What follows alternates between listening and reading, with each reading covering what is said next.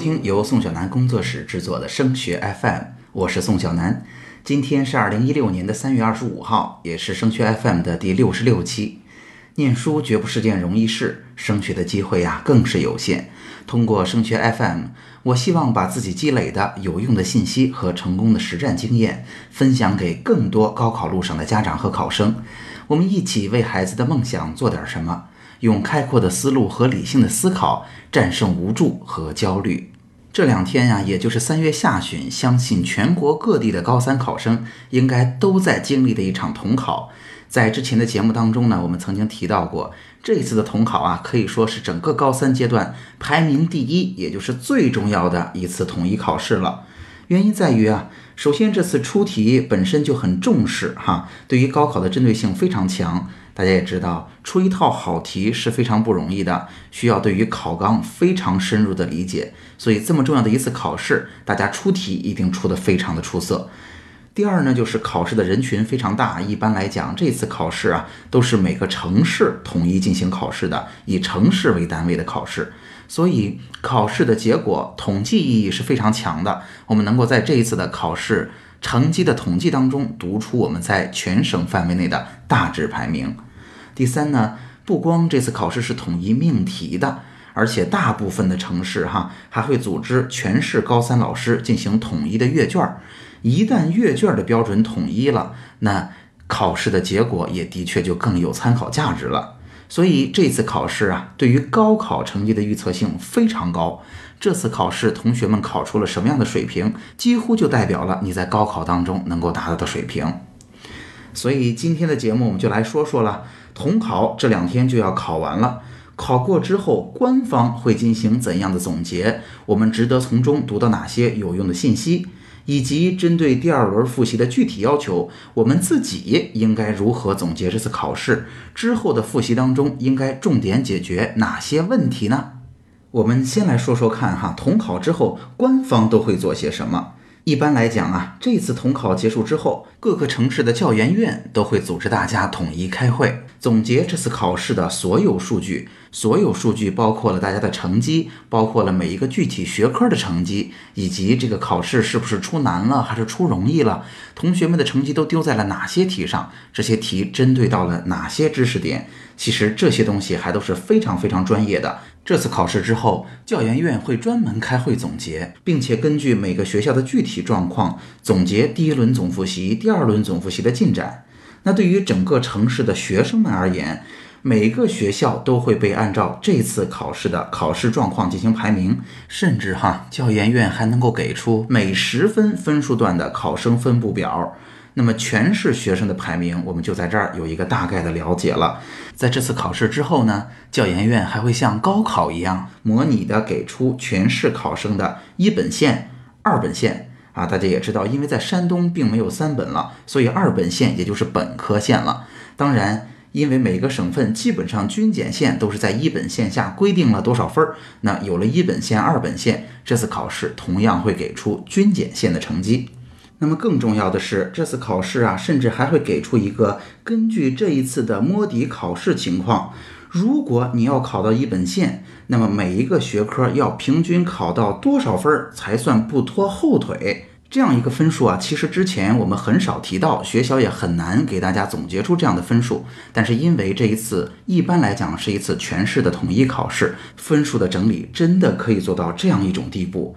那么这样一个分数，对于我们制定个性化的未来的复习方案，给出了非常重要的参考。当然了。教研院还会啊组织老师们进行课程的观摩和指导，他们集体会去备课，研究订立下一阶段的复习任务和目标。那了解清楚了官方都会做些什么，那最重要的是这其中有哪些对我们最有用呢？首先是我们有机会呀，根据这一次模拟考试的成绩换算成去年的高考成绩。也就是说，如果这一次我考了这么一个分数，相当于我如果是去年高考的高考生，我在高考当中拿到了多少分儿，这个数字是能够算出来的。那有了这样一个成绩，我们就能够为自己制定一个切实可行的目标了。那怎么去算这件事儿呢？相信啊，也有很多家长听说过线差法这件事，对吧？只要有了一本线、二本线，我们就可以根据我们的成绩跟相应批次分数线的分数差，来把自己的成绩换算成去年高考的成绩了。在讲怎么具体换算之前，我需要稍微给大家做一个提醒，那就是分数差这种方法啊，并不是一种特别精确的去预测成绩和填报志愿的方式。但是在现在哈，也就是模拟考试的时候，在没有更多的数据支持的情况下，它已经足够让我们来了解孩子的复习状况了。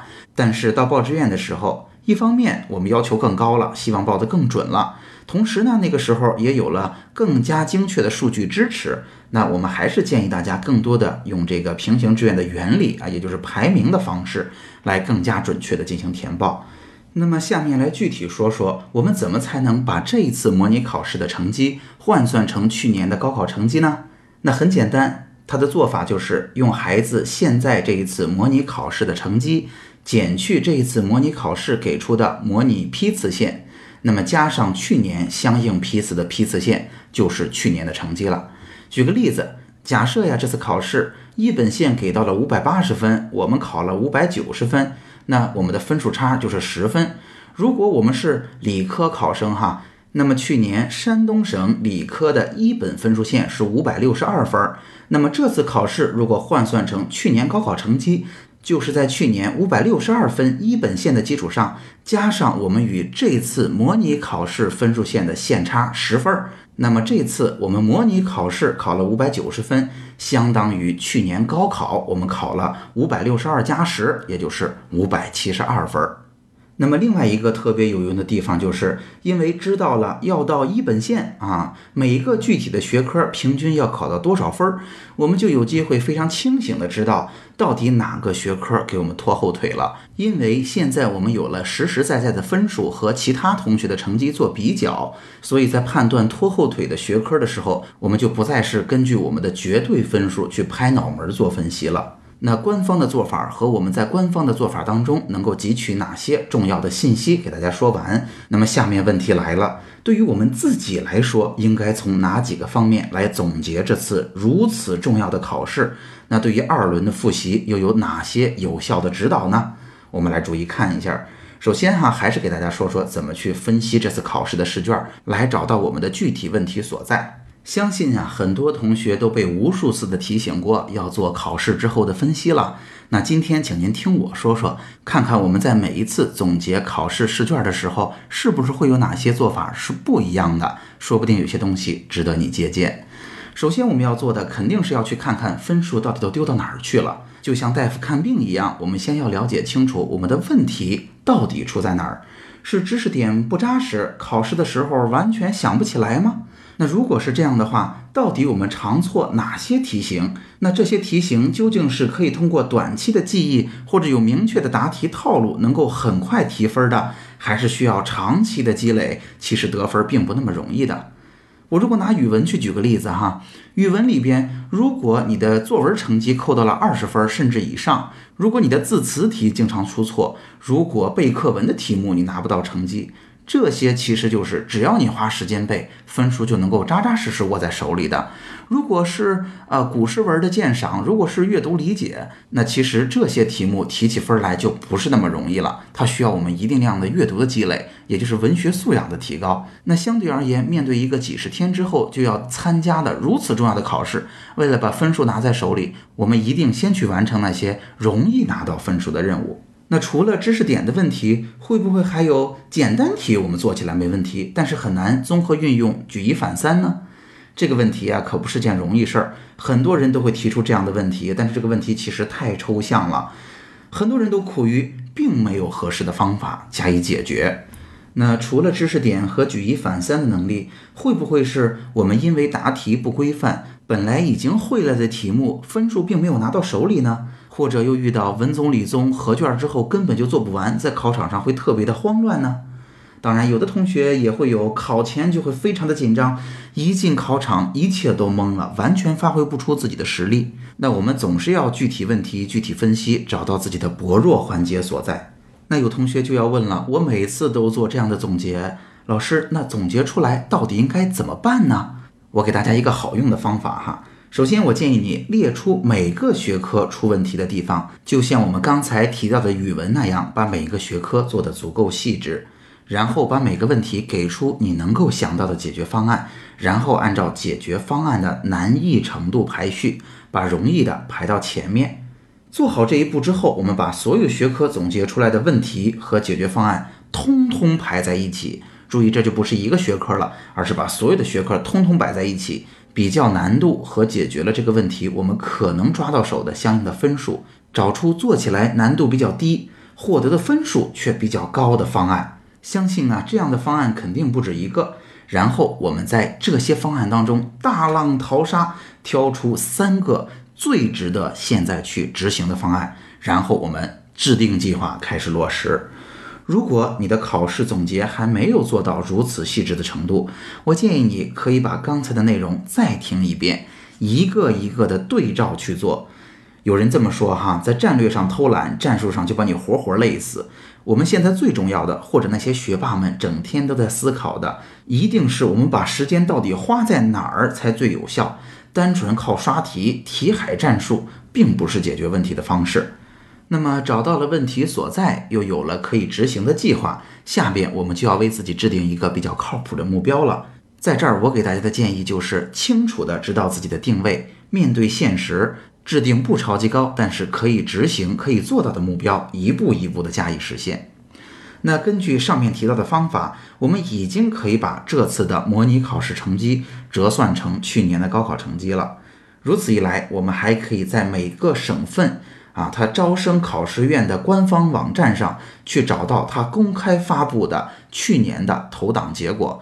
大家注意哈，每个学生进入了哪所学校，这个学校在每一年的最高分、最低分这一部分是公开的信息。有了这些信息，我们又知道去年如果我们参加了高考，我们考了多少分儿，我们就知道我们的实力如果搁在去年能够进到什么学校了。在这个基础上，我们就不难知道，如果我们再多考五分儿。比如说，我们再多对一道选择题，那我们又能进到什么样的学校？从此之后，复习的过程呀就变得异常清醒了。从前我们拼命的复习，但我们不知道，如果我们复习到现在的水平，高考我们能考到一个什么样的程度？那么现在我们就非常明确的能够感觉到，我们多复习一点，多抓住一点分数，我们真的就能进到更好的学校。通常在往年这个时候啊，我会拉着同学们和家长一起做一张目标卡。那就是我现在的分数能进什么学校？如果我的分数再提高五分，我能进什么学校？如果提高十分，我能进什么学校？提高十五分又能进什么学校？把所有的目标和现在的努力进行量化，其实这对于孩子们的鼓励会是一个很好的办法。那么说到这儿哈，所有给出的建议都跟这次的考试息息相关。那么二轮复习本身还有怎样的特点？老师备课给了我们怎样的思路？对我们二轮复习有怎样的启发呢？大家都知道，第二轮复习啊是专题复习，不再像第一轮复习那样过于的细节了。但所有复习的内容绝对都是高考最常考的考点，这就给我们提出了一点明确的要求。跟之前我们给大家分析试卷的思路是一样的，那就是在这段时间里边一定要有舍有得，抓大放小。在复习的过程中，不要舍不得每一个细小具体的知识点，不是每一点东西我们不会，我们都要去好好的看一看，都要花上大把的时间。毕竟，即便是每个省的状元，他们也没有考满分啊。那么在第二轮复习当中呢，老师要做的就是把每个专题分布在高中三年的知识总结出来，然后按照一定的逻辑顺序讲给大家听。我们呀，不光是要听懂知识本身，这时候老师讲专题的思路，他备课的内容就是传说中的知识结构。如果你之前没有这么做过，现在就值得认真的记一记笔记，然后找时间把老师讲的思路和知识结构整理出来。这样做呢，可以避免陷入茫茫的题海当中，事半功倍，有的放矢。同时呀，这也是未来能够攻更难题目的基础。当然，相信这点提到的，其实就是我们怎么能够从简单的知识点能够理解，到能够举一反三的做题目。相信很多家长都很关心这个问题。那我们在下周的节目当中，专门会用一期节目来给大家说说怎么实现。同时复习到了三四月份，还有两个小点需要提醒大家。第一个就是学习的时间要与自己的风格相互匹配。虽然在高中阶段呀，我们非常强调大家最好是能够多多的努力哈，努力会让我们有更高的收获。但是人和人毕竟是不一样的，而且到了现在这个时候，我们一定要考虑着我们的心理压力。有的人呢，就特别适合短时间高效率的学习。我每天要保证足够的睡眠，才能让我头脑比较清醒啊，我可以在啊清醒的时间之内压榨出更高的效率。然而，的确就有的人呢，适合熬夜，适合用更长的时间来学习，他们更努力、更勤奋。这两类同学最后的结果都会不错。要提醒的就是，学习并不是时间越长越好，它是效率与时间的乘积。去年就遇到过这样的情况，在这一次考试当中啊，有个同学考得非常的好哈，还不是考试考得不好了，考得非常的好。那他觉得之前都不是特别努力，那现在我应该好好的去努力，在高考当中考一个更好的成绩了。结果在这段时间里边，他的自律性非常的强，最后身心俱疲。来到四五月份的时候，他的成绩比三月这一次模拟考试低了不少。但是到了四五月份，他已经不敢再放松了。真实的想法是，在这段时间里边，我这么努力，成绩还没有提高，现在再让我放松，我怎么敢这么做呢？那么最后高考的成绩其实比四五月份这次模拟考试还要低。所以，我们不用羡慕别人成绩的波动啊，都是正常情况，不要被成绩的波动吓坏。我们该努力努力，但是建议大家不要突然的打破习惯。那么，当然，在三四月份还有一条就是，与其学习新的知识和突破难题，把会做的题目的分数抓在手里才是关键。后面的复习思路啊，无论是学校还是我们，都是要求稳了。你会发现，学校在四五月份没完没了，会经常的考试。目的呢，就是让同学们去适应考场环境，到时候啊，尽量减少情绪的波动。所以，如果我们知识本身是会的，我们看到题真的是会做的，那么你要改善的仅仅是一个做题技巧的问题，相对还是比较容易解决的。只要我们进行严格的解题训练一个月啊，然后我们足够的重视它，这个问题完全可以解决。如果你正受着这方面困扰，千万要给他以足够的重视。那总结一下今天的内容，今天的节目挺长的哈，洋洋洒洒涉及到了不少的信息。首先，我们谈了谈如何使用好官方的解读，给自己一个明确的定位。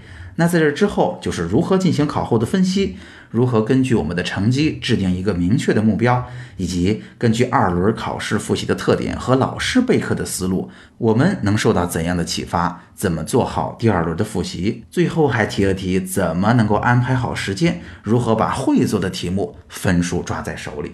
好，今天的节目就到这儿了。如果今天的节目帮到了你，也请你把我们这份小小的心愿传递下去。把升学 FM 的内容转给更多辛苦努力的家长和考生，让更多人受益。除了收听播客，强烈建议您加入升学 FM 的听友群。在这里，您不但可以与近千名高中家长和同学及时讨论自己关心的问题，还可以参加隔周三晚我专门为听友准备的直播答疑。听友群的加入方式，请查看我们的微信公共号。添加微信公众号，请您搜索汉字或者全拼都是升学 FM。升学 FM，让我们在孩子升学的日子里相互陪伴。我们下期见。